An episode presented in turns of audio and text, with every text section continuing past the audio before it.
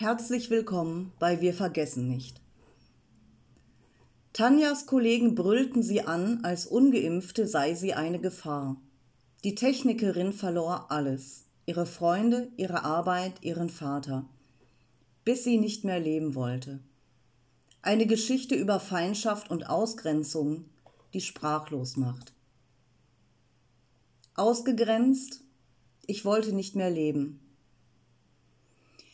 Ich heiße Tanja, bin 43 Jahre alt und staatlich geprüfte Technikerin.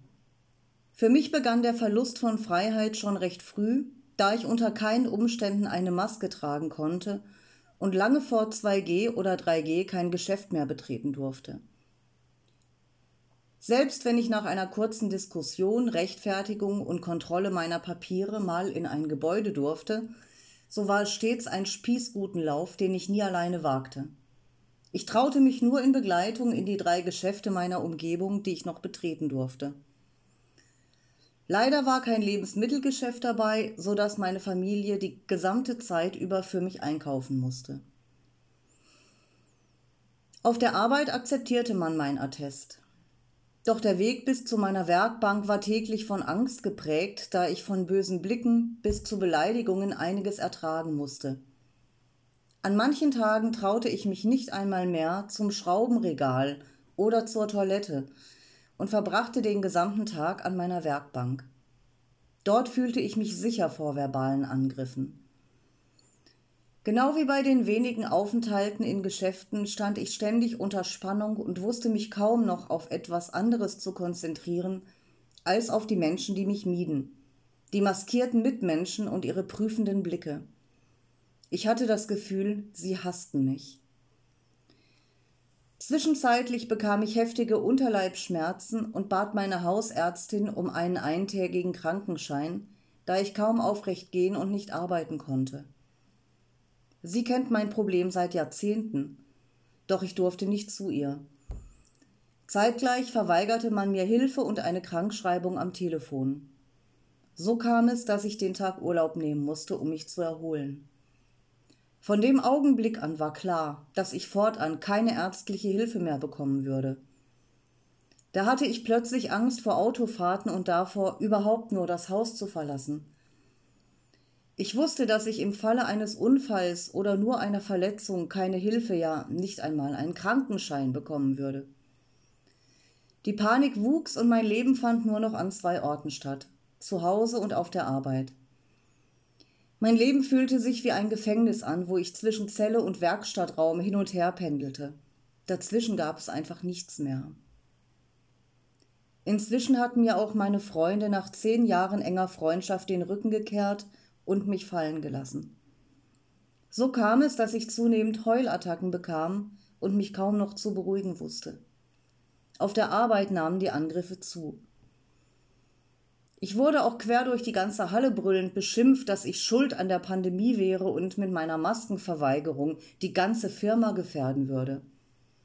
Außerdem gehörten ungeimpfte weggesperrt und sollten nicht frei rumlaufen dürfen. Dabei kam mir kein einziger Kollege zu Hilfe und ich blieb ganz allein, obwohl alle drumherum standen.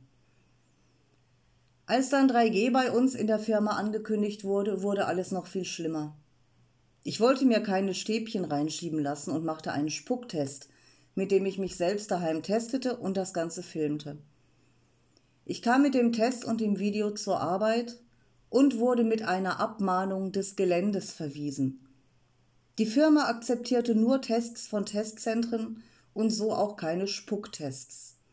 Doch es gab kein Testzentrum, in das ich ohne Maske hätte gehen können. Und ich wollte mir auch nicht täglich durch die Autoscheibe bei Drive-ins irgendwas in die Nase stecken lassen. Ich hatte wahnsinnige Angst davor. Ich bettelte förmlich um andere Möglichkeiten. Neben den Spucktests vor Ort, die ich sogar selbst bezahlen wollte, bot ich auch an, nur noch allein an einer Maschine zu arbeiten, in einem separaten Raum Vormontagen zu machen oder im geschlossenen Stapler im Lager zu bleiben. Sogar die Hecken auf dem Parkplatz hätte ich geschnitten. Nur damit ich weiterarbeiten darf. Doch es half alles nichts. Ich durfte nicht mehr aufs Gelände und wurde fristlos gekündigt. Ich war dermaßen am Ende, dass ich versucht hatte, mir das Leben zu nehmen. Noch im Auto sitzend kratzte ich mir aus völliger Verzweiflung mit den Fingernägeln das Handgelenk blutig und offen, in der Hoffnung, diesem Wahnsinn endlich zu entkommen. Inzwischen war nicht nur meine Freiheit dahin und meine Freundschaften verloren, nun war auch noch der Job weg. Dabei hatte man mir zwei Wochen vor 3G noch erzählt, wie wichtig ich für die Firma wäre und dass man bereit wäre, mir bei den Spritpreisen entgegenzukommen, weil man Angst hatte, ich könne deshalb kündigen. Dies wäre ein großer Verlust für die Firma. Doch plötzlich wollte man mich nur noch loswerden. Ich wusste nicht mehr weiter. Auf dem Arbeitsamt ging es dann weiter. Ich durfte nicht ins Gebäude und wurde vom Türsteher noch auf der Straße lauthals beschimpft, was mir denn einfiele, ungeimpft und ohne Maske hier aufzukreuzen. Ich wurde draußen auf dem Bürgersteig abgefertigt und durfte ganze fünf Monate auf die erste Zahlung warten. Immer wenn ich nachfragte, hieß es, wir bearbeiten, das dauert halt. Ich habe da ja meine ganz eigene Vermutung, warum es ausgerechnet bei mir so lange dauerte, nachdem die Menschen in dem Gebäude mir klargemacht hatten, was sie über mich denken. So kamen jetzt also auch noch Geldprobleme dazu. Doch das war immer noch nicht das Ende des Terrors. Am Ende sollte ich sogar meinen Vater verlieren, der nach der dritten Spritze durch Gehirnblutungen zum Pflegefall wurde und nach monatelangem Kampf in Krankenhäusern und Pflegeheimen am Ende einem Herzstillstand erlag. Während seiner ganzen Krankheit durfte ich ihn nie sehen oder besuchen. Ich kannte ihn fast nur noch über Handyvideos, die meine Mutter während seiner Besuche machte. Ich musste immer draußen vor dem Gebäude bleiben wie ein Hund.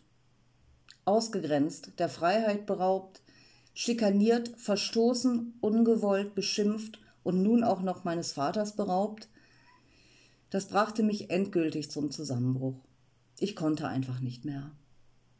Inzwischen bin ich in therapeutischer Behandlung, die ich nur deswegen überhaupt bekommen habe, weil ich dank neu aufgebauter Freundschaften einen Arzt gefunden habe, der mich auch ohne Maske und Nachweis empfing. Durch ihn bekam ich eine sofortige Notvermittlung. Ich versuche gerade seelisch wieder auf die Beine zu kommen, aber ich werde nie vergessen, zumal mich meine Narbe am Handgelenk immerzu daran erinnern wird, was mir als Mensch angetan wurde und wie kurz ich davor war, keinen anderen Ausweg mehr zu finden aus diesem Albtraum.